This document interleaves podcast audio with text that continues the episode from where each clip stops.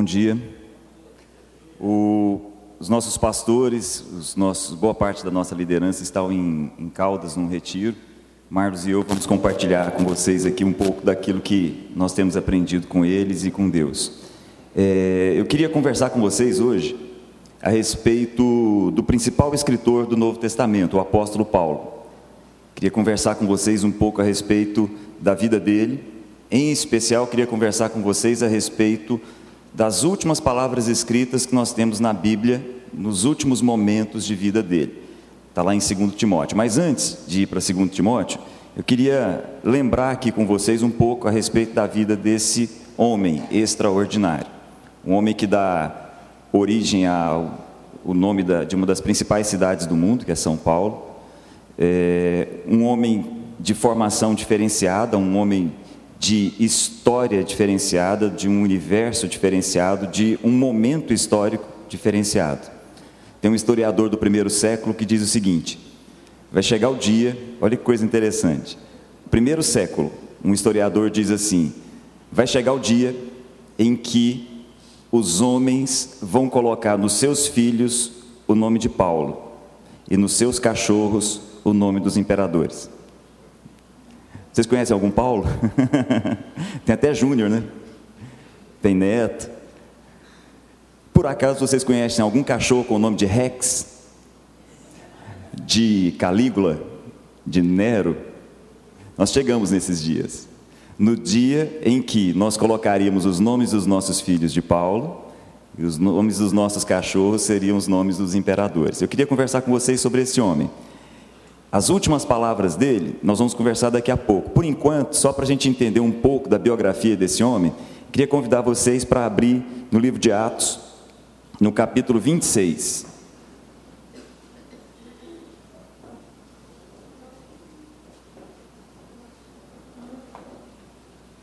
Atos, capítulo 26.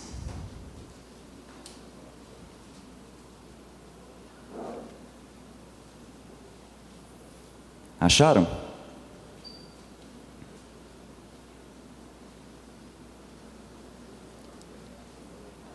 Saulo de Tarso, Paulo, Saul é o mesmo nome. Saulo é o jeito de traduzir Saul. É a mesma coisa, Saulo, Saul. Saul, para quem não se lembra, foi o primeiro rei da história de Israel. Paulo recebe esse nome por causa de uma homenagem ao primeiro rei de Israel, que é Saul. A tradução para o nome grego é Paulo, em latim Paulus, então é a mesma coisa, Saulo, Saul, Paulo, não, não fica pensando que são nomes diferentes, não, são o mesmo nome que traduzem diversas culturas. Inclusive essa tradução de diversas culturas fala um pouco a respeito desse homem. Paulo de Tarso era um homem nascido numa cidade grega, de formação grega, uma cidade em que os filósofos gregos faziam parte da formação. Seria como se nós tivéssemos os nossos filhos numa escola primária, recebendo a formação que vem de Aristóteles, que vem de Platão, que vem de Sócrates. Essa foi a formação inicial de Paulo. Como era uma cidade de origem grega, mas tomada pelo Império Romano, Paulo também era romano. Gozava dos direitos romanos, como a gente vai ver agora, entendia do direito romano, mas era um homem de família judia. Então era um judeu que também frequentava a sinagoga, também se dedicava ao conhecimento das escrituras, um homem que, como poucos, naquele momento conhecia a respeito do Antigo Testamento. Uma formação diferenciada. Então esse é um homem de três culturas. Um homem que tem formação grega, um homem que tem formação romana e um homem que tem formação judaica, um hebreu. Esse homem desde a sua infância, vinha sendo preparado para ser um dos principais líderes dentro do judaísmo. Tanto assim que, muito jovem, ele vai para Jerusalém estudar junto com o principal líder daquele momento, que era Gamaliel. Não sei se vocês se lembram, Gamaliel era aquele homem que fazia parte do sinédrio, que falou para a turma assim: olha, não vamos matar Pedro e Tiago, não. Porque se esses homens são de Deus, não tem o que a gente fazer com essa turma. Se eles não forem, também está tudo certo era uma voz determinante entre os judeus. Quando Gamaliel falou isso, o pessoal soltou Pedro e Tiago. Então, Gamaliel era o principal líder. Paulo, mais ou menos ali com seus 18 anos, vai para Jerusalém estudar, como ele usa a expressão, aos pés de Gamaliel e aprender com Gamaliel. Então ele vinha recebendo toda uma formação para ser o principal mestre ali em Jerusalém, o principal mestre da teologia daquele lugar. Só que ao mesmo tempo, fora do circuito teológico principal daquele mundo, um outro mestre também estava andando na Palestina, praticamente da mesma idade de, de Paulo, um pouco mais velho. Havia na Palestina, como nós sabemos, um outro rabi, que também tinha lá os seus discípulos, também tinha uma turma acompanhando. E esse mestre da Galiléia, esse rabi da Galiléia, esse Jesus que vem de Nazaré, se apresenta e é reconhecido como o Messias, que todos aqueles judeus estavam esperando. Embora o Império Romano tenha crucificado a Jesus, ele ressurge e se apresenta de fato como o Messias, o Filho de Deus. Só que isso é ausente da vida de Paulo. Paulo seguia um outro caminho, seguia um caminho paralelo. E ele olha para aquilo e fala: que bobagem, que heresia, que coisa estranha destruindo toda a nossa cultura. Muito bem, é sobre isso que ele vai contar um pouco para a gente aí no capítulo 26 de Atos. Acharam?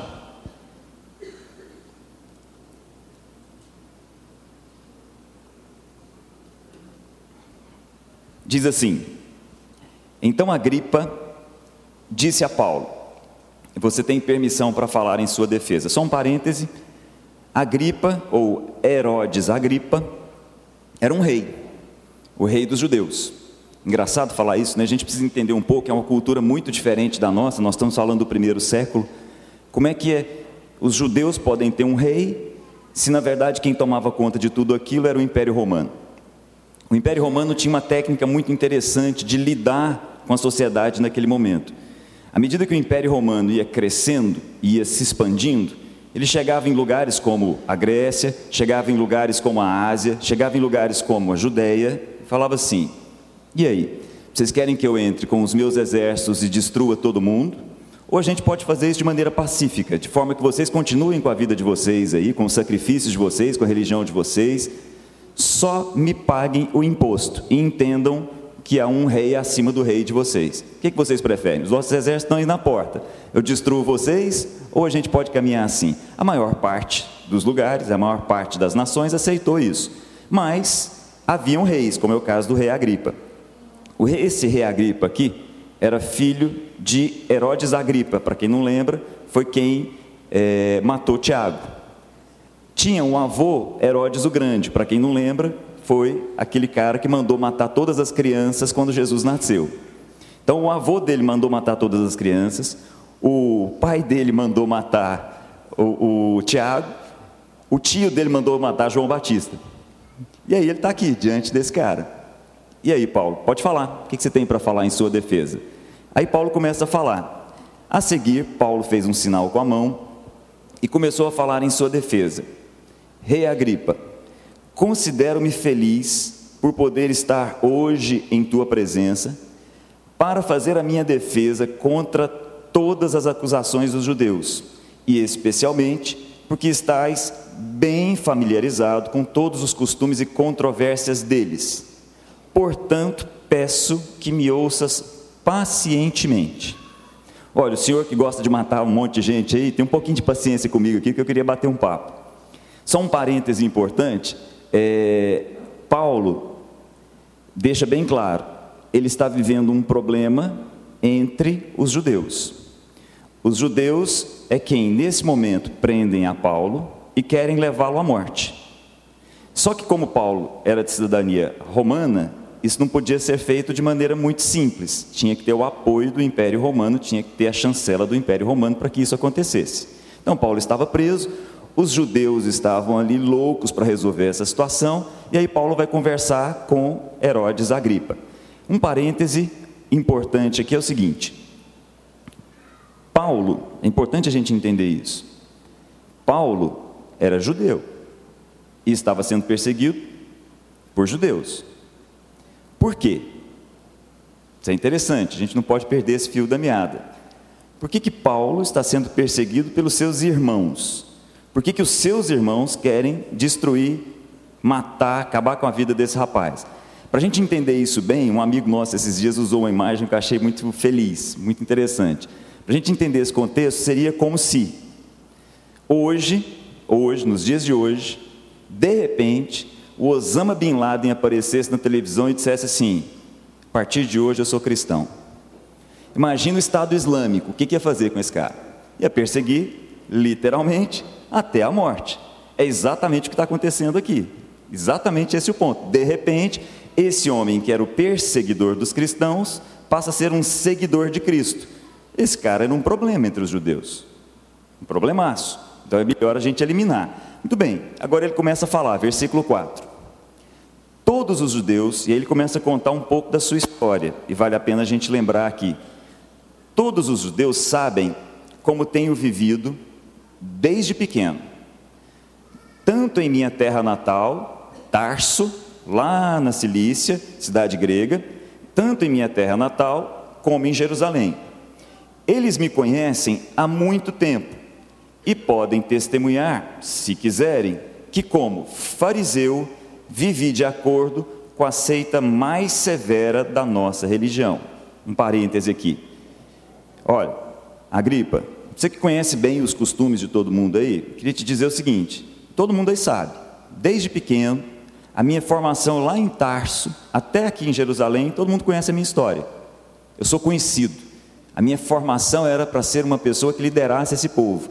E entre os que estavam sendo formados para liderar esse povo, eu fazia parte de um grupo, a seita mais zelosa entre os judeus, que eram os fariseus. Eu era fariseu. Entre os fariseus, eu me dediquei significativamente a essa causa, eu dediquei a minha vida a isso. Eu acreditava que isso daí era tudo. Estar entre os fariseus, ou melhor dizendo, estar entre os separados, porque fariseu significa separado, era tentar me separar de todo esse povo para seguir o caminho que Deus tinha ensinado a Moisés. Todo mundo sabe disso, essa é a minha história. Todo mundo conhece isso desde a época em que eu estava lá em Tarso, pequeno, e desde quando eu vim para Jerusalém. Versículo 6. Agora estou sendo julgado por causa da minha esperança no que Deus prometeu aos nossos antepassados.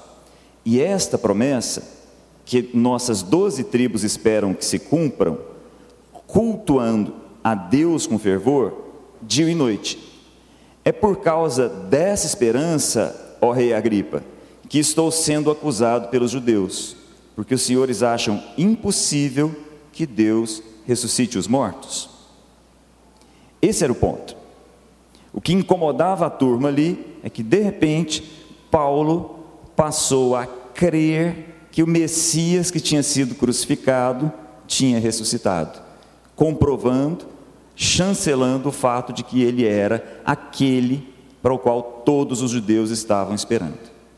Aquele nazareno era o que todos os judeus estavam esperando. E é essa a defesa dele, e é, dele. E é exatamente esse o ponto que faz com que ele esteja naquele lugar de julgamento. Versículo 9. Vou contar um pouco de como eu pensava. Versículo 9. Eu também, assim como essa turma que está aqui, eu também estava convencido de que deveria fazer todo o possível para me opor ao nome de Jesus, o Nazareno. Olha que coisa interessante, ele vai contar um pouco do que era a vida dele antes dele conhecer o ressuscitado. E foi exatamente isso que fiz em Jerusalém.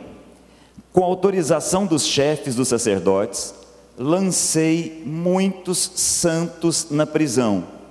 E quando eles eram condenados à morte, eu dava o meu voto contra eles.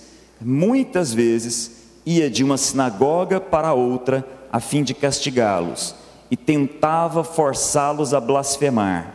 Em minha fúria contra eles, cheguei a ir às cidades estrangeiras para persegui-los. Olha só que coisa interessante. Paulo começa a dizer: o que todo mundo aí tem de dificuldade, eu também tinha. Eu não entendia o que estava acontecendo. E aí eu me coloquei, a expressão interna do texto aqui é muito interessante. Eu me coloquei como uma fera que é solta contra uma presa. Essa é a expressão grega do texto. Eu me coloquei como quem ia atrás de uma caça. Eu me coloquei como um felino que vai atrás de uma presa fácil. Eu obtive a autorização dos sacerdotes e saí por todos os lugares, indo de sinagoga em sinagoga, indo inclusive a cidades estrangeiras. Com que objetivo? De prender, de matar, e se fosse o caso, eu torturava e fazia o possível para que eles blasfemassem contra esse nome. Esse era eu, o Paulo lá de trás. Eu fiz de tudo. Eu prendi os meus irmãos, levei para as cadeias e forçava ao máximo para que eles blasfemassem contra esse nome, dissessem: esse Jesus que veio lá de Nazaré não é o Cristo. Fiz de tudo. Só que acontece uma coisa muito interessante, ele conta isso em dois outros textos. À medida que ele se colocava como uma fera que ia atrás dessas pessoas, ele tinha consciência dele o tempo inteiro alfinetada. A expressão utilizada é a seguinte: existiam aguilhões contra os quais ele recalcitrava, ele mexia para lá e para cá. Existiam como que espinhos que iam batendo na consciência de Paulo todas as vezes que ele levava alguém à morte, todas as vezes que ele levava alguém para uma prisão e forçava. Diz que esse nome não é o nome do Messias. E o irmão dele, o judeu que estava lá do lado, não dizia: Não, não, ele é o Messias. Você vai morrer. Vou morrer por esse nome. A cada vez que um irmão dele morria por esse nome, a consciência dele era alfinetada. Era como se um aguilhão tivesse batendo e alfinetando a consciência dele, ele ficava recalcitrando contra esses aguilhões. Às vezes a gente acha que Deus começou a trabalhar na vida de Paulo naquele momento em que ele está no caminho de Damasco, como ele vai descrever, e uma luz bem forte brilha. Na verdade, Deus estava trabalhando na vida dele há muito tempo, a partir dos irmãos dele que de repente se colocavam e diziam: Jesus é o Cristo. Aquele rapaz que saiu lá com trinta e poucos anos da Galiléia é aquele que nós esperávamos. E por mais que ele tentasse fazer com que essas pessoas negassem, essas pessoas não negavam. E aquilo era um problema na consciência dele, uma ferida na consciência dele, um trabalho que Deus estava na, fazendo na mente dele. E ele conta isso. Versículo 12. Numa dessas viagens, indo para lá e para cá, tentando levar essa turma presa, castigar, torturar, matar, se fosse o caso. Numa dessas viagens, versículo 12, eu estava indo para Damasco. Damasco é uma das cidades mais antigas do mundo, é uma cidade que existe até hoje. Damasco, Jericó, Jerusalém são cidades muito antigas. Inclusive a cidade que depois Paulo acaba, ah, desculpa, a rua em que Paulo acaba entrando, chamada Rua Direita, existe até hoje em Damasco. Essa é uma cidade muito relevante dentro do contexto histórico da humanidade como um todo. Numa dessas viagens, eu estava indo para Damasco, com autorização e permissão dos chefes dos sacerdotes. Por volta de meio-dia, ó rei, está conversando com o rei Agripa. Por volta de meio-dia, ó rei, estando eu a caminho, vi uma luz do céu, mais resplandecente que o sol, brilhando ao meu redor e ao redor dos que iam comigo. Todos caímos por terra. Não sei se eles estavam a cavalo. O fato é que todos os que estavam caíram por terra quando uma luz bem forte brilhou. Eu ouvi uma voz que me dizia em aramaico: Saulo, Saulo, por que você está me perseguindo? Resistir ao aguilhão, como nós acabamos de falar, só lhe trará dor. Então perguntei: Quem és tu, Senhor?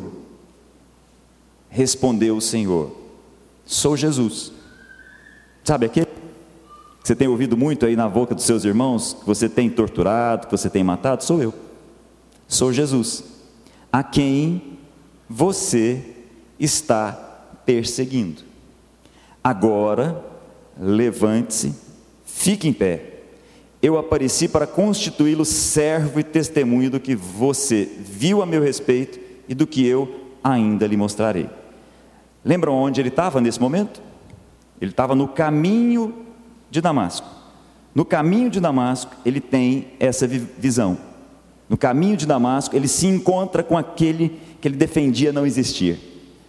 No caminho para Damasco, ele se encontra com aquele que ele dizia que não tinha ressuscitado. No caminho para Damasco, esse homem se encontra com Jesus de Nazaré.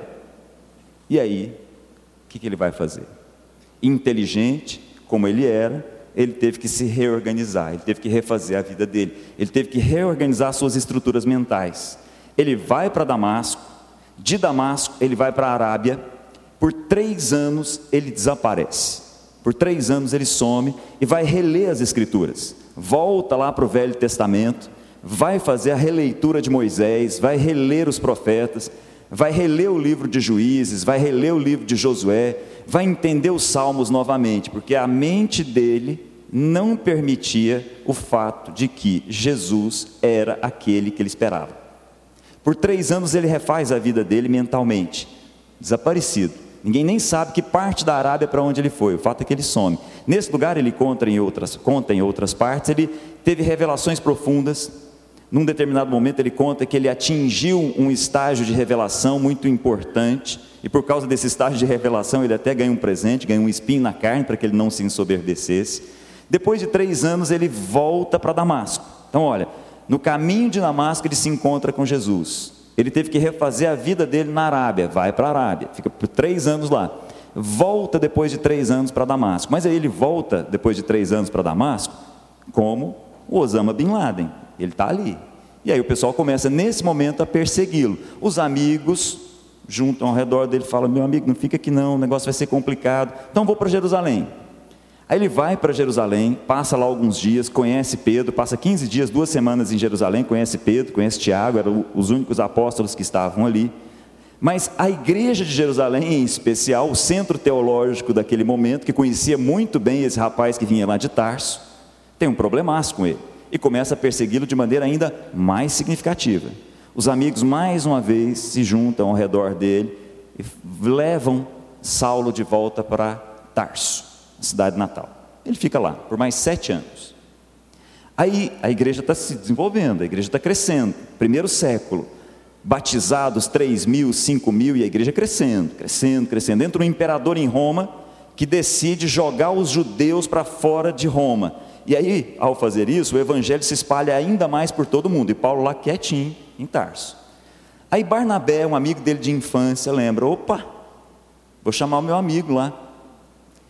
Está acontecendo um avivamento importante numa cidade importante aqui, que é Antioquia. Em Antioquia, o evangelho está se expandindo de uma forma diferente. Em Antioquia, o evangelho está saindo do universo dos judeus e está atingindo os não-judeus, os gentios. Quem poderia falar com essa, essa turma? Quem que tem conhecimento da cultura romana? Quem é que pode discutir com eles a respeito de filosofia grega? Opa, lembrei. Saulo de Tarso. Vamos lá buscar o cara. Foram lá buscar, lá em Tarso. Trouxe para Antioquia. Antioquia vira para Paulo um quartel-general. Dali ele sai para inúmeras viagens. Graças a Paulo, o evangelho chega no Ocidente. Graças a Paulo, o Evangelho vem para o nosso lado. Graças a Paulo, o Evangelho se expande de maneira poderosa. Com Pedro, o Evangelho é profundo entre os judeus. Com Paulo, o Evangelho se expande para o mundo. É esse homem. E Paulo vai viajando, conhecendo várias pessoas, fazendo vários amigos, expandindo o conhecimento do Evangelho, discutindo em Atenas com muita gente, conversando em Corinto com muita gente, e vai. Éfeso de Diana, e aí vai Durante mais ou menos 20 anos, Paulo percorre o mundo. Só que agora ele está preso. É exatamente o texto que nós acabamos de ler. Paulo está preso. Ele é preso como cidadão romano, ele é levado para Roma. Quando ele chega em Roma, ele é preso, mas uma prisão leve, uma prisão domiciliar. Ele aluga uma casa e fica ali. Naquele momento, ele vai a primeira vez a Roma, para onde ele tinha escrito a carta aos romanos, que ele não conhecia, e ali ele é muito profundo em tratar com a igreja de Roma. Só lembrando, Roma era a principal cidade nesse momento. E aí ele faz um trabalho, recebe pessoas na casa dele, faz um trabalho muito profundo em relação àquela igreja de Roma. E ele é solto. Só que aí vem o ponto que eu queria conversar com vocês. E aí eu vou saltar daqui de Atos lá para 2 Timóteo. Se você puder abrir comigo lá em 2 Timóteo capítulo 4.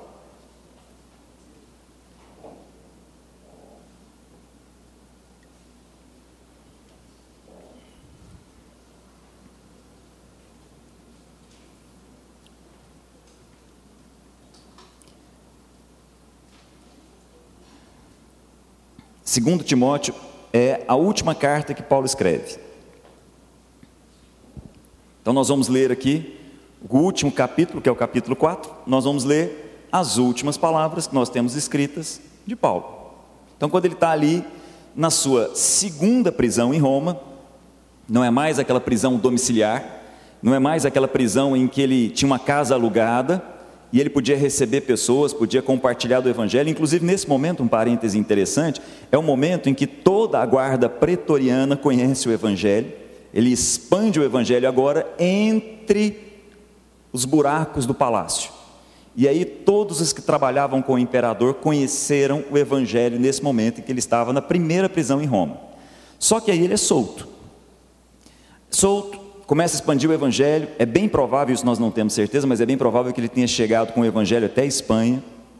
Só que aí aparece um imperador que todo mundo conhece, como eu brinquei no início. Aparece um tal de Nero. E Nero tinha um sonho engraçadíssimo. Nero queria construir uma Nerópolis. Isso é fato. Ainda bem que tem aqui em Goiânia, né? Goiás aqui tem Nerópolis aqui pertinho. Ele queria construir Nerópolis. Só que ele tinha que criar uma desculpa para isso. Ele precisava dar um jeito de destruir Roma. Nero, tem vários historiadores que contam a esse respeito, coloca fogo em Roma. E acontece uma coisa diferente. Roma tinha 14 bairros. Mais ou menos 10 pegam fogo de maneira avassaladora. Quatro se mantêm intactos. Eram os quatro bairros cristãos de Roma. Aquilo era uma bênção, né? Só que Nero olha para aquilo, percebe que o plano dele deu errado, porque o fogo se estendeu muito além do que devia. E agora, como é que eu assumo a responsabilidade por esse fogo? Era melhor criar um álibi. Ele cria nos, nos cristãos o álibi. Foram os cristãos que começaram a colocar fogo em Roma. Quando Nero começa esse trabalho de dizer que os cristãos estavam colocando fogo em Roma, começa aquele momento histórico que todos nós conhecemos, os, os, cristãos começam a ser presos, começam a ser afogados vivos, aliás, se for afogado só pode ser vivo, né?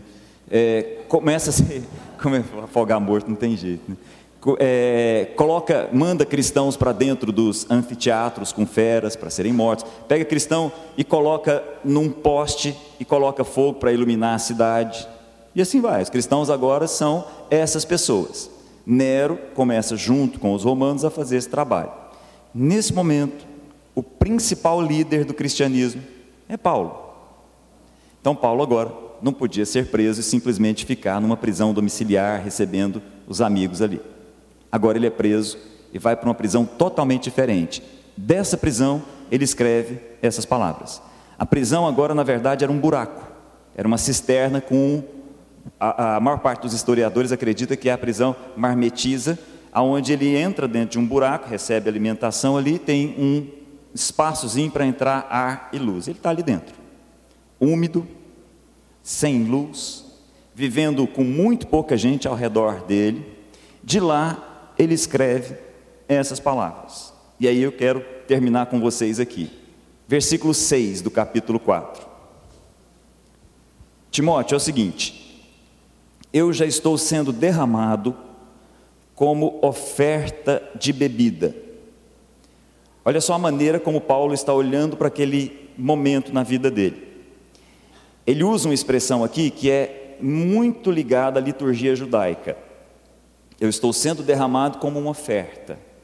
Dentro da estrutura, dentro da liturgia judaica, antes de se oferecer um sacrifício, as pessoas pegavam uma bebida e derramavam sobre o altar.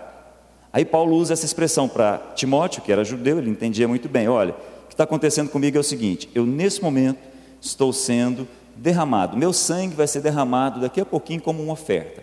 Agora, olha que coisa, não é, olha como é que Paulo enxerga a vida dele. A vida dele está sendo entregue a Deus, não é a Roma que Paulo está se submetendo. A vida dele está sendo derramada sobre um altar, num sacrifício a Deus. Paulo não percebe a sua vida como um prisioneiro de Roma, ele percebe a sua vida como um prisioneiro do Senhor. Muitas vezes ele usa essa expressão. Paulo não enxerga a vida dele como quem está ali e é um coitado, que de repente foi preso por Roma. Não, ele, entre... ele enxerga a vida dele como quem tem a vida nas mãos de Deus, e nas mãos de Deus ele está entregando a sua vida. Então a vida dele, naquele momento, está sendo entregue a Deus e não a Roma. Continuando, está próximo o tempo da minha partida. Essa expressão partida é muito forte. Essa expressão aqui é uma expressão de onde vem a nossa expressão portuguesa, análises. Na verdade, essa expressão partida significa desatar, desamarrar. Os gregos usavam essa expressão quando eles iam desatar um bote de um navio para ir para a margem. Era assim que Paulo enxergava o momento em que ele estava vivendo.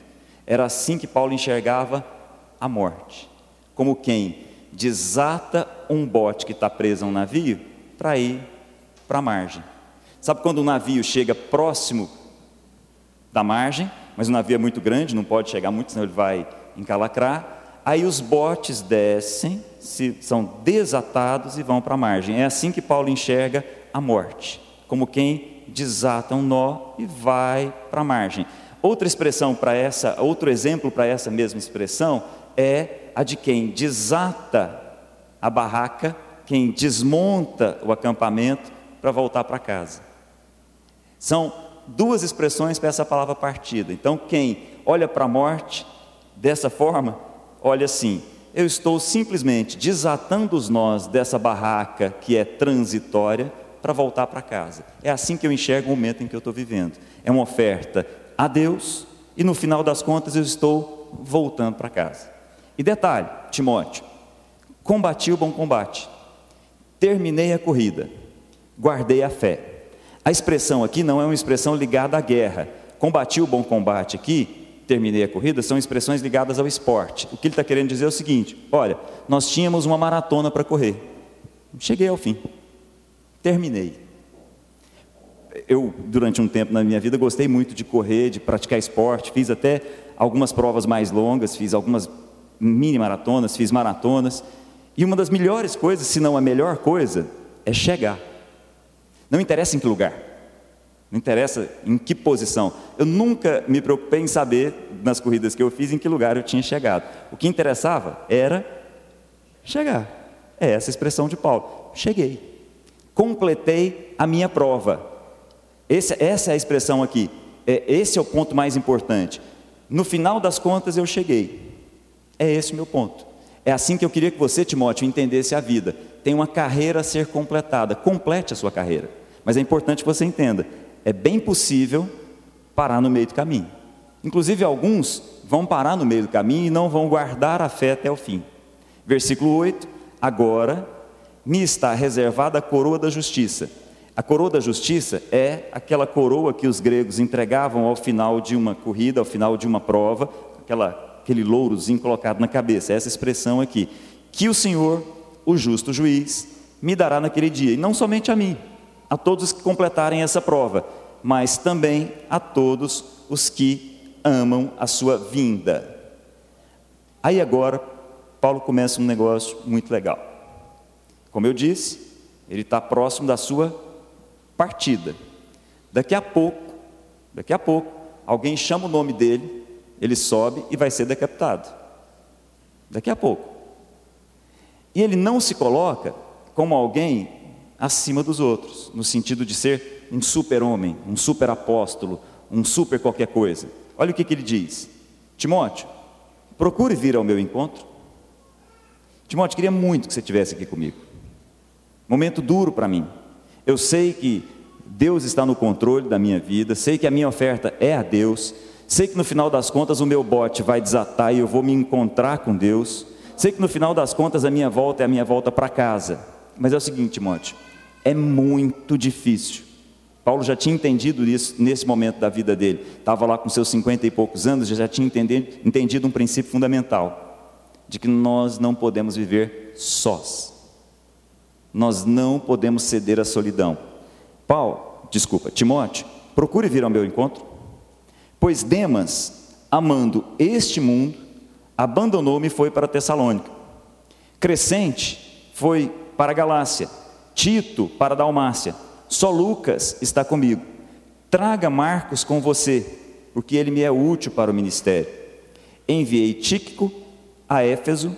Quando vier, traga a capa que deixei na casa de Carpo, em Troade, os meus livros, especialmente pergaminhos. Alexandre, o ferreiro, o trabalhador em, em ferro, ou dependendo da tradução aí, o latoeiro, causou-me muitos males. O Senhor lhe dará a retribuição pelo que fez. Previna-se contra ele, porque se opôs fortemente às minhas palavras. Olha só, estou sozinho aqui, você podia vir para cá, só Lucas está comigo.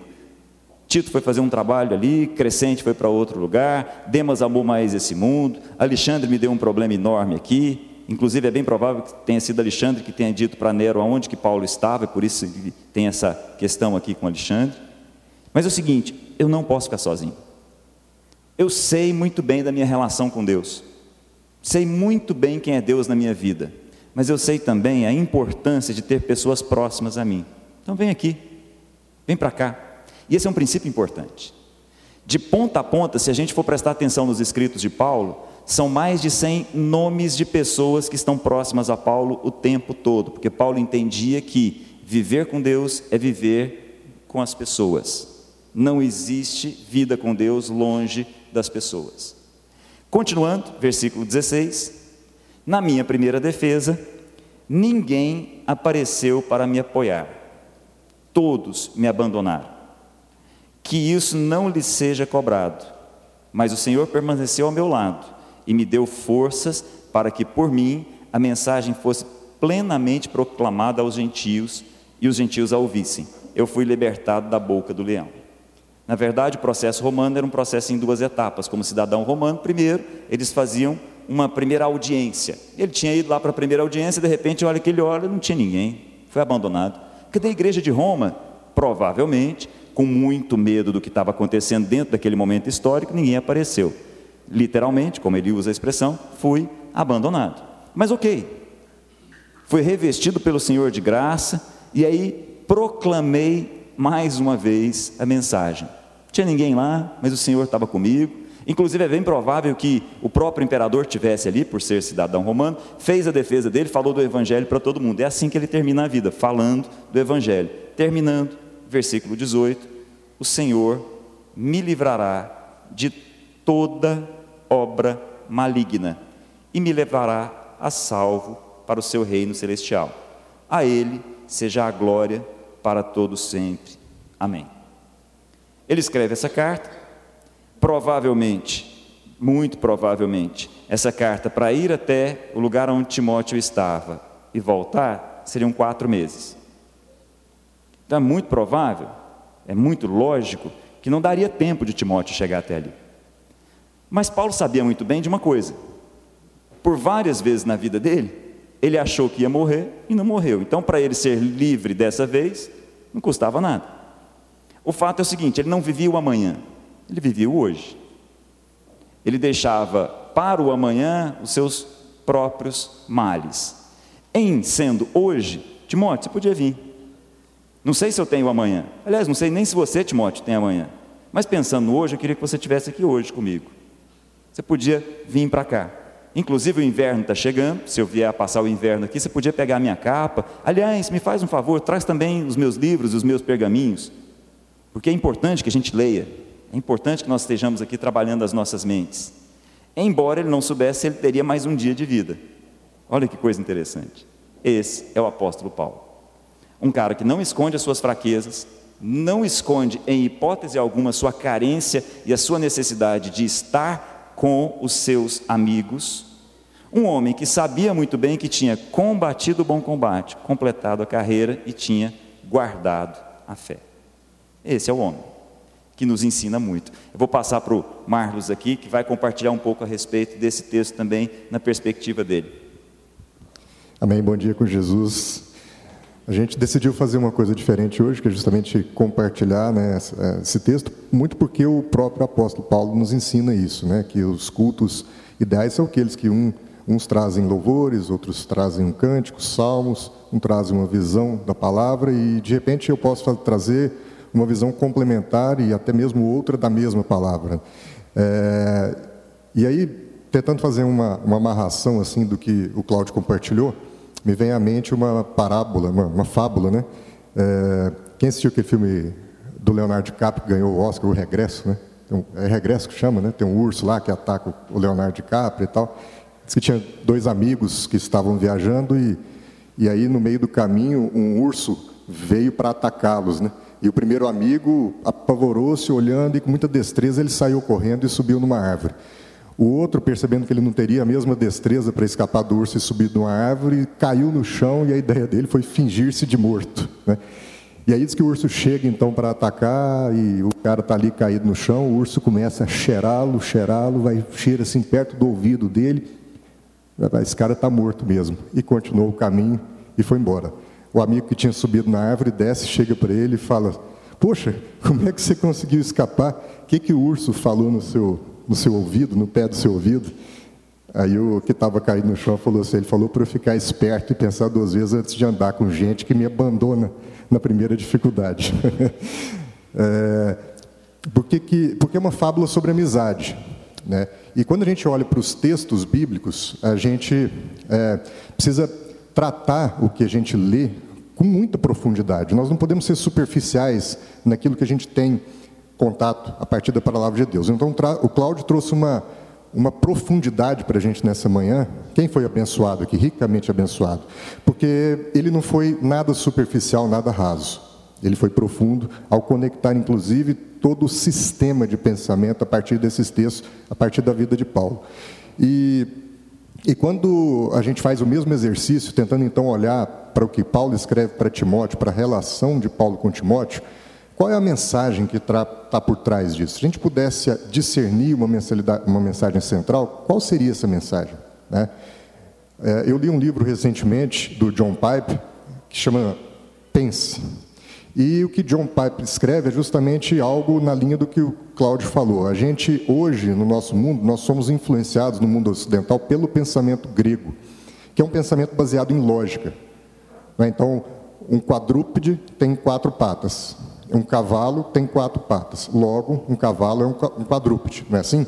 Então, um mundo com muita lógica. Mas esse sistema de pensamento tem algumas falhas. Por exemplo, um cachorro tem quatro patas, um cavalo tem quatro patas, logo um cachorro é um cavalo. Não é assim. Então, é um sistema que muitas vezes nos prega algumas armadilhas na interpretação dos textos, se nós olharmos para esses textos simplesmente na perspectiva da lógica deles e tentar discernir alguma lógica a partir dos textos. E aí John Pipe diz, uh, na realidade o que a gente tem que entender é que a Bíblia, toda a palavra de Deus, a palavra inspirada por Deus, foi escrita para um povo que não meditava, não refletia a partir da lógica. Se para o grego a lógica era a base do seu sistema de pensamento, para o judeu a vivência era a base do seu pensamento. Então, talvez por isso Jesus tenha contado tantas parábolas, ensinando o povo a partir de conceitos muito vivenciais, que muitas vezes nos choca. Às vezes a gente lê um texto e a gente não entende nada. Por que, que isso está aqui? E aí o desafio é justamente que nós não busquemos a, uma mensagem automática a partir do texto bíblico, mas que nós façamos um esforço de pensar. Exatamente nessa carta, 2 Timóteo, se a gente voltar um pouquinho ali no verso 2, a gente vai ver Paulo ensinando isso para Timóteo. No capítulo 2, no verso 7, Paulo diz assim para Timóteo: Pense no que estou dizendo, pois o Senhor fará com que você compreenda todas as coisas. Ou seja, é certo que a palavra de Deus, a Bíblia, as Escrituras, é plenamente inspirada pelo Espírito Santo. É certo que o Espírito Santo tem que nos ensina, que nos traz a revelação. Mas isso não elimina a nossa responsabilidade de pensar. É o que Paulo ensina aqui. Pense, Timóteo. É o que Deus diz para Josué: medite nessa palavra dia e noite. Seja diligente em usar a sua mente para compreender a mensagem. E aí, Deus vai te dar a compreensão. E por que, que eu estou falando isso? Porque o que, que o que, que, o que, que é a carta de Paulo a Timóteo? As cartas de Paulo. Trata-se de quê? Para mim, é uma grande fábula sobre amizade. É uma grande fábula sobre amizade, porque era amizade de um mestre com seu discípulo, mas também é uma amizade de um pai com filho, de um amigo com um amigo, porque a diferença é nenhuma, né? Uma, um familiar é um amigo de sangue, ou então um amigo de fé. Mas tudo diz respeito à amizade. Quando a gente vai para o mesmo Paulo, lá em 2 Coríntios, ele diz que Cristo nos deu o ministério da reconciliação. Ou seja, a grande mensagem do Evangelho é uma mensagem de redenção de relacionamentos. O que Deus quer nos ensinar é sobre amizade, é sobre sermos e fazermos amigos. E eu acho que a maior, a maior virtude da relação de Paulo com Timóteo é ensinar a profundidade desse relacionamento entre um homem mais velho e um homem mais novo, dois amigos de gerações é, diferentes, entre um pai espiritual e um discípulo, entre um pai e um filho, entre amigos. Todas essas reflexões aplicam-se em relações mesmo às familiares. Porque Paulo, lembrando, não ensina a partir da lógica, Paulo ensina a partir da vivência. Se a gente abrir então esse texto é, que, que o Cláudio leu, quando a gente chega nessa, nessa parte final, e normalmente as cartas de Paulo são assim, a gente fica lendo essas coisas e até pula isso, né? Quem é assim? Eu, pelo menos, normalmente eu faço saudações finais. Ah, manda um beijo para não sei quem. Alguém está indo ainda para visitar, fulano, não é assim? E essa parte final aqui é exatamente isso. É o tipo de texto bíblico que normalmente a gente pula. Mas se Deus manda na carta de Timóteo que nós pensemos sobre toda a Escritura, para que então Deus nos dê compreensão, cabe a gente pensar num texto como esse e tentar discernir do que, que ele está dizendo. Porque olha só, Paulo ensina sobre vivência, com base na vivência, e há 18 pessoas mencionadas do verso 9 até o final. 18 pessoas. Por que isso? Eu queria que a gente só então fizesse um fecho meditando o, o Cláudio já disse aqui que são mais ou menos 100 pessoas mencionadas por Paulo ao longo de todas as cartas, mas exatamente nesse fecho de Timóteo são 18 pessoas. Por que isso? Eu acho que a primeira reflexão que a gente pode fazer é da vivência que Paulo traz do ponto de vista dele para a gente. Ou seja, Paulo era um homem que enfrentava desafios. No texto aqui, se a gente puder manter aberto, né? Estou é, falando do verso 9 em diante, nós vamos ver que Paulo enfrentou desafios com Alexandre, no verso 14. Ele foi deixado sozinho, Paulo foi abandonado. Demas foi para Tessalônica, Crescente para Galácia, Tito para Dalmácia, está aí no verso 10. Erasto foi para Corinto, Corinto, Trófimo foi para Mileto, está lá no 20, só Lucas ficou. Coitado do Lucas, ficou. Verso 11, só Lucas ficou. Né? Mas aí, Paulo também é, é, é um cara que nos ensina a primeira coisa que eu queria repartir aqui. Paulo é muito diligente com relação ao combate à solidão. Porque Paulo diz no verso 9 para Timóteo: Timóteo, venha logo que puder, venha logo. Ele busca a relação, ele chama Timóteo para a relação. E aí no verso 11 ele fala: não vem sozinho, não, traz Marcos, traz uma turma com você. Né?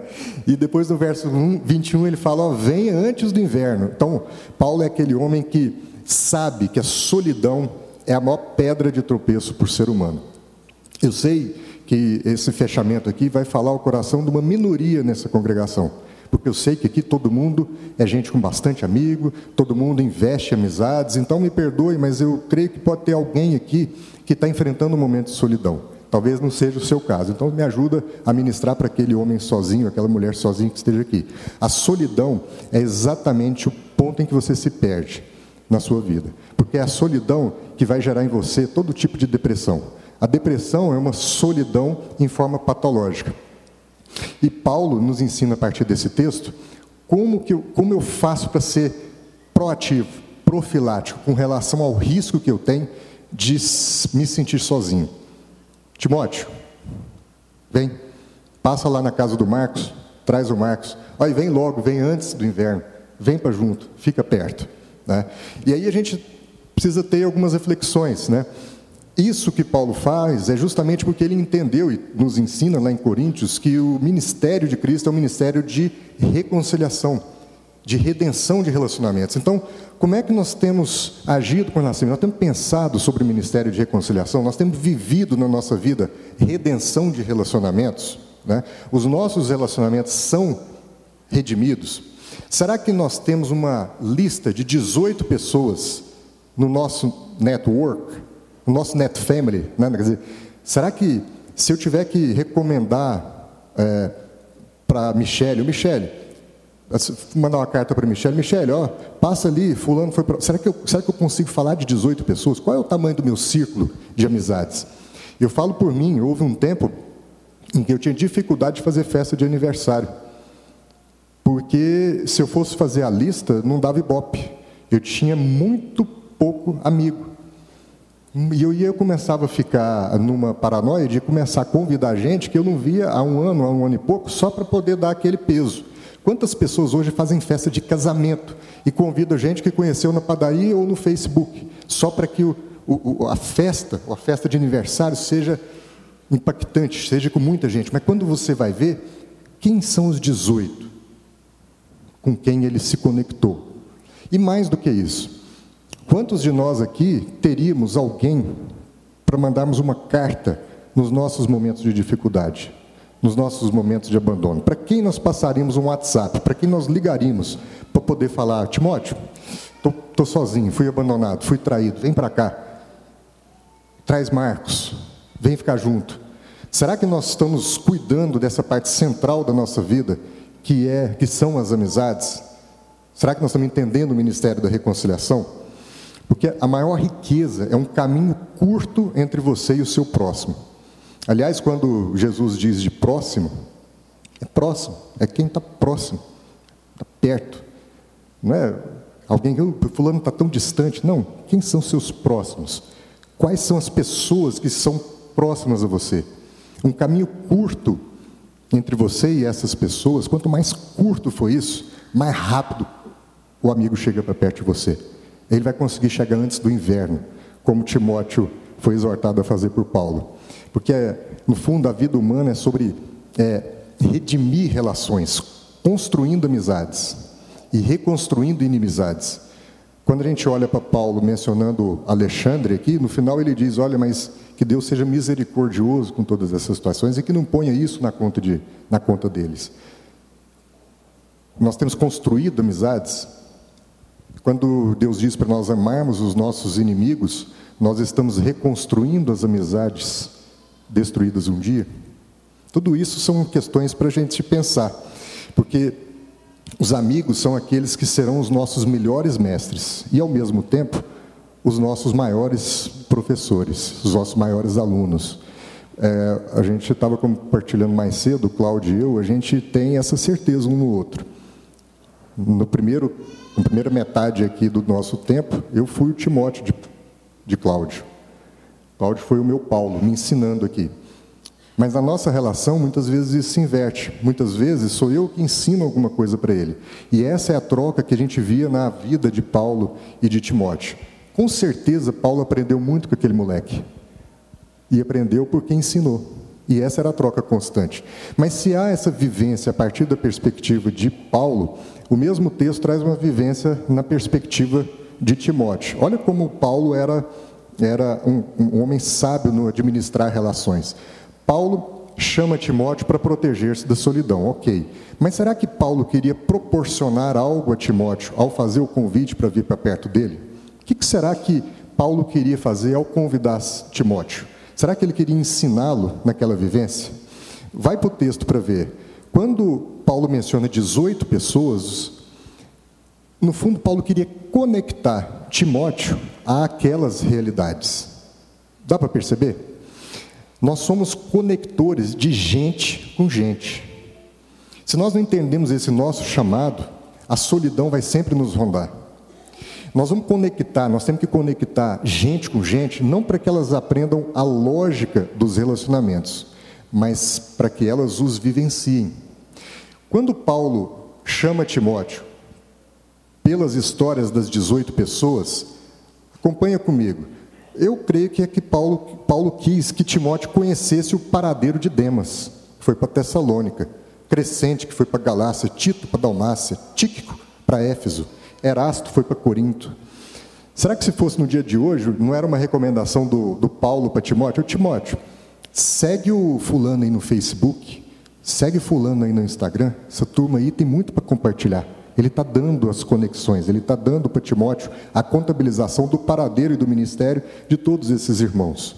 Quando Timóteo, quando Paulo diz para Timóteo sair à procura de Marcos e trazer Marcos para junto dele, Será que Paulo queria a presença de Marcos?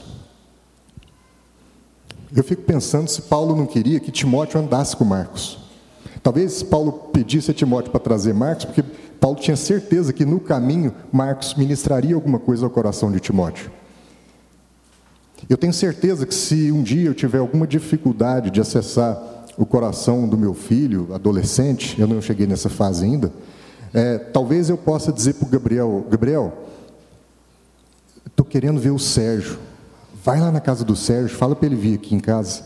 Porque eu tenho certeza que se eu mandar o Gabriel falar com o Sérgio, no caminho o Sérgio vai ministrar alguma coisa para o meu filho. Percebe? sei, não sei se Paulo queria a presença de Marcos, não. Com certeza amava muito Marcos, mas eu acho que Paulo queria jogar Timóteo numa boa companhia. Nós temos amigos nos quais podemos confiar os nossos filhos, para os quais podemos confiar os nossos outros amigos. Nós podemos recomendar entes queridos a alguém. Se nós tivermos isso, nós devemos fazer. Seguindo no texto aí, ó, Paulo quis que Timóteo é, conhecesse a má experiência lá com Alexandre, conta a história, para que aprendesse misericórdia, que Paulo foi misericordioso naquela situação. Lá no final, Paulo quis que Timóteo procurasse Priscila e Áquila, que é um casal muito precioso para eles, e também a família de Onesíforo, lá no finalzinho do texto, para dar um recado. Falou, Timóteo, passa lá na casa da Priscila e do Áquila, lá, dá um recado para eles, fala que eu estou com saudade. Será que Paulo queria mesmo só me mandar um recadinho? Ou será que Paulo conhecia tanto Priscila e Áquila o coração deles que queria que Timóteo fosse até lá, porque tinha certeza que eles iam coar um café, assar um pão de queijo. Ô Timóteo, senta aí e coisas eternas seriam ministradas ao coração de Timóteo. Na realidade, o que Paulo nos ensina aqui é que, chamando Timóteo para perto, ele protegeria suas próprias emoções, não andando sozinho, mas também proporcionaria a Timóteo vivências naquele caminho ao se conectar com pessoas preciosas, irmãos e amigos preciosos de Paulo, que Paulo conhecia a fundo e saberia que tinham virtudes para serem compartilhadas com aquele filho espiritual. Então, a pergunta é: o que, que nós temos aprendido com os nossos amigos? Se é que os temos. Se é que nossa lista ultrapassa 18 pessoas, o que, que nós temos aprendido com ele? E mais, o que, que nós temos ensinado para eles? Então, além da perspectiva da vivência de Paulo e da perspectiva da vivência de Timóteo, se eu pudesse fazer um fecho, eu faria no verso 13, que é uma vivência para nós, assim, uma vivência de, de discípulo, de discipulado. Quando você vier, traga a capa que eu deixei na casa de Carpo. Rapaz, será que Paulo queria essa capa mesmo? Será que é uma capa da Louis Vuitton? Que capa é essa preciosa desse tanto falar para o cara passar lá para trazer essa capa? Está vendo? Muitas vezes nós temos ciúme dos nossos amigos. A gente, a gente falha ao não fazer um esforço de conectar os nossos amigos a pessoas virtuosas, porque a gente tem medo de que amizades muito mais sólidas sejam estabelecidas ali e aí o amigo já vai ter um melhor amigo para lá e me deixou para cá. Mas Paulo não tinha essa crise. Na verdade, quando Paulo pede essa capa, eu fico pensando se ele não queria que Timóteo fosse na casa do tal do Carpo. Porque, rapaz, o, o, o Paulo esqueceu uma, car, uma capa na casa do Carpo. Pensa o nível de papo que esses caras estavam batendo. Né? Devia ser uma coisa muito preciosa. E aquele, aquilo foi até de madrugada, eles batendo papo e conversando sobre Cristo, sobre o Evangelho. E Paulo sai e esquece a capa. Né? Devia estar tá assim, devia ter um assunto, devia ser muito bom para ele até deixar a capa para trás. E agora ele vem convidar Timóteo, o Timóteo passa lá. Ele não quer a capa, ele queria que Timóteo também entrasse na casa do amigo e provavelmente tivesse a mesma experiência sobre ensino, sobre coisas eternas é, para ser repartida, para ser compartilhada. Então, é, eu queria fechar com essa mensagem assim: nós temos espalhado capas nas casas de pessoas preciosas que a gente conhece para que depois a gente mande uma outra pessoa preciosa ir lá buscar e conhecer. Nós temos fomentado o relacionamento entre nós. Nós temos fomentado o relacionamento para nós, mas mais do que isso, nós temos estimulado os nossos irmãos a serem amigos entre si. Nós entendemos o ministério de reconciliação, nós entendemos que o Evangelho, no fundo, no fundo, é para redimir relações, nós entendemos que tudo se trata de amizades, nós entendemos que ser família de Deus é ser um bando de amigos, antes de qualquer coisa. Nós entendemos que ser pai e filho é ser amigo, que ser cônjuge, marido e mulher, é ser amigo. No momento em que um pai briga com um filho, o que se rompeu foi a amizade daquela relação, aquele vínculo. No momento em que o cônjuge briga com o outro, o que se rompeu foi o vínculo de amizade. No momento em que amigos íntimos se separam, venceu, pre prevaleceu a obra destruidora de Satanás, que está aí para destruir, desfazer vínculos de amizade íntimos. Amizade é a maior mensagem do Evangelho no nosso meio. Que nós possamos olhar para a vida de Paulo, olhar para a vida de Timóteo e fazer-nos a nossa pergunta: quais são os nossos, quem são os nossos amigos? Nossos amigos são aqueles que sobem numa árvore quando o perigo vem ou que deitam no chão conosco para nos proteger. Qual é a nossa estratégia para que os nossos amigos façam amizades com outros amigos nossos? Qual é a nossa estratégia para que nós sejamos, no final, um bando de amigos? Amém? Eu queria abrir agora, dentro do espírito que Paulo nos ensina, que a gente feche com algum testemunho. Se alguém tiver algum testemunho nessa área que queira repartir e quiser colocar para a gente, que a gente podia encerrar com algum testemunho sobre tudo que foi compartilhado e sem qualquer tema fechado aqui. Alguém?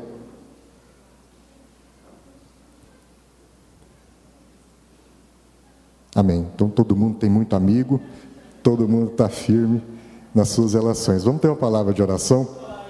Aí, Sérgio, eu sabia que você não ia me deixar na mão. Ah, é.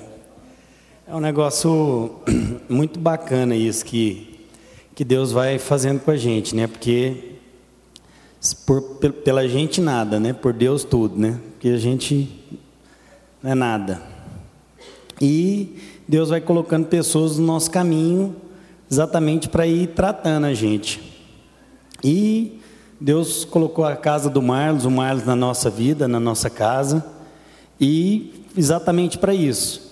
E dentro da casa dele, nós fomos conhecendo os amigos dele, os amigos deles foram virando amigos nossos, e foram chegando mais amigos, e, e a gente foi. Aconteceu exatamente isso. Acabou que a gente era do PG da casa do Marlos e acabou a gente saindo de lá para abrir um outro PG devido a, a, tantos amigos. Então eu fico muito feliz com, com isso que Deus tem feito na nossa vida e que a gente tenha isso como um, um realmente um, um, ensinamento mesmo, porque não é, não é coisa que alguém pegou e, e inventou. É estar tá aí, se a gente colocar isso aí em prática, vocês vão ver que maravilhas vão aparecer. Embora a gente não tenha, não, não, não nos vemos com a frequência que gostaríamos, a amizade nossa permanece a mesma. Eu conheço o coração dele e ele conhece o meu. E isso que eu acho que é o mais importante, independente de onde a gente está, em que situação que a gente esteja. Eu sei que ele pode, que a minha casa pode contar com a dele e a dele pode contar com a minha. Então, muito obrigado.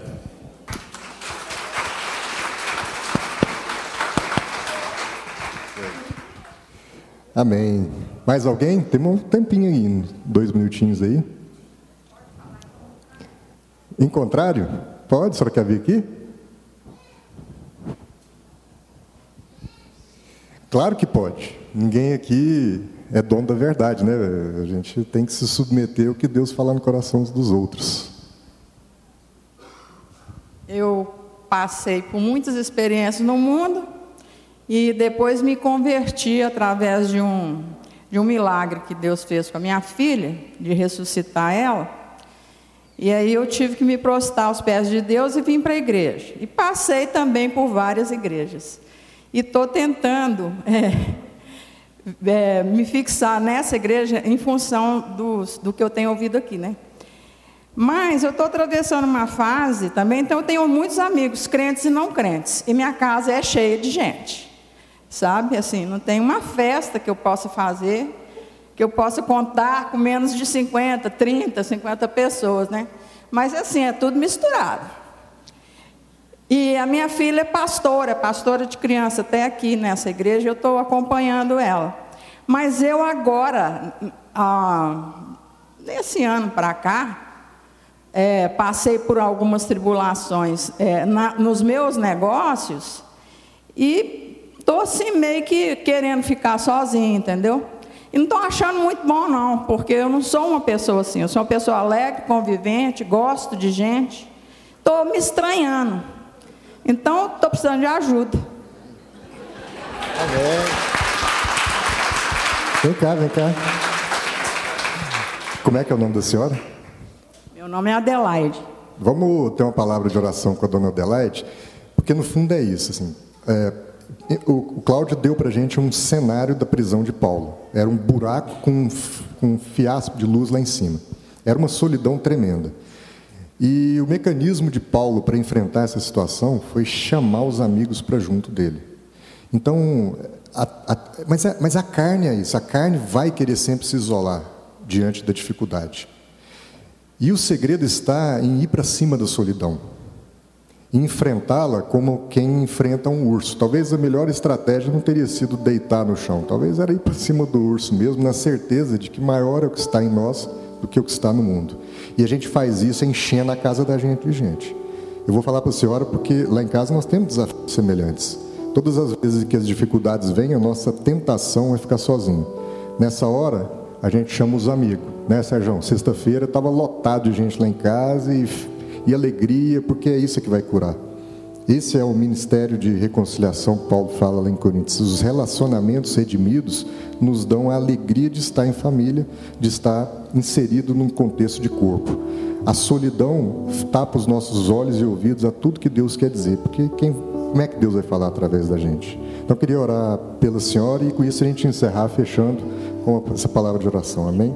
Que a sua palavra me tocou, por isso que eu vim aqui falar isso. Glória a Deus, amém. Senhor, em nome de Jesus, nós estamos aqui é, gratos pelo que o Senhor tem feito na nossa vida, gratos porque o Senhor tem nos ensinado. E muitas vezes esses ensinos não são lógicos para a gente. Na maior parte das vezes, esses ensinos vêm com vivência vivência de dor, vivência de espinhos, vivência de aguilhões. Ó Deus, quem somos nós para discutir com os teus mecanismos de ensino? A tua metodologia soberana, a tua forma de agir, de ensinar, de pensar ela é soberana.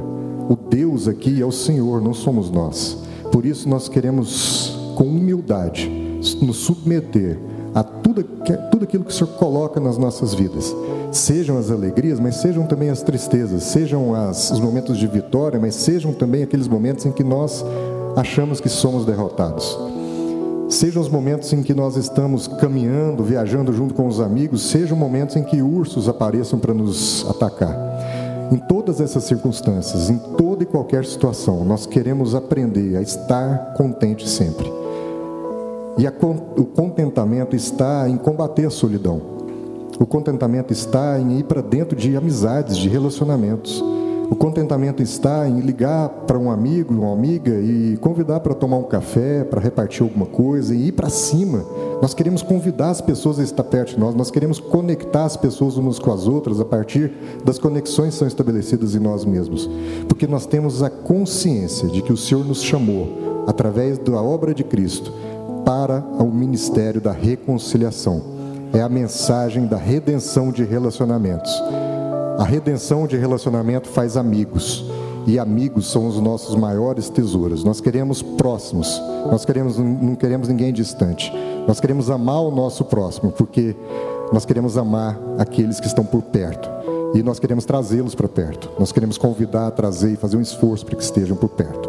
Em nome de Jesus, que o Senhor cure o coração de todos aqui, que o Senhor dê sabedoria, entendimento e ousadia e intrepidez, para que nós sigamos saindo dos nossos casulos, saindo dos nossos momentos de solidão, de isolamento, no nome precioso de Jesus. Amém.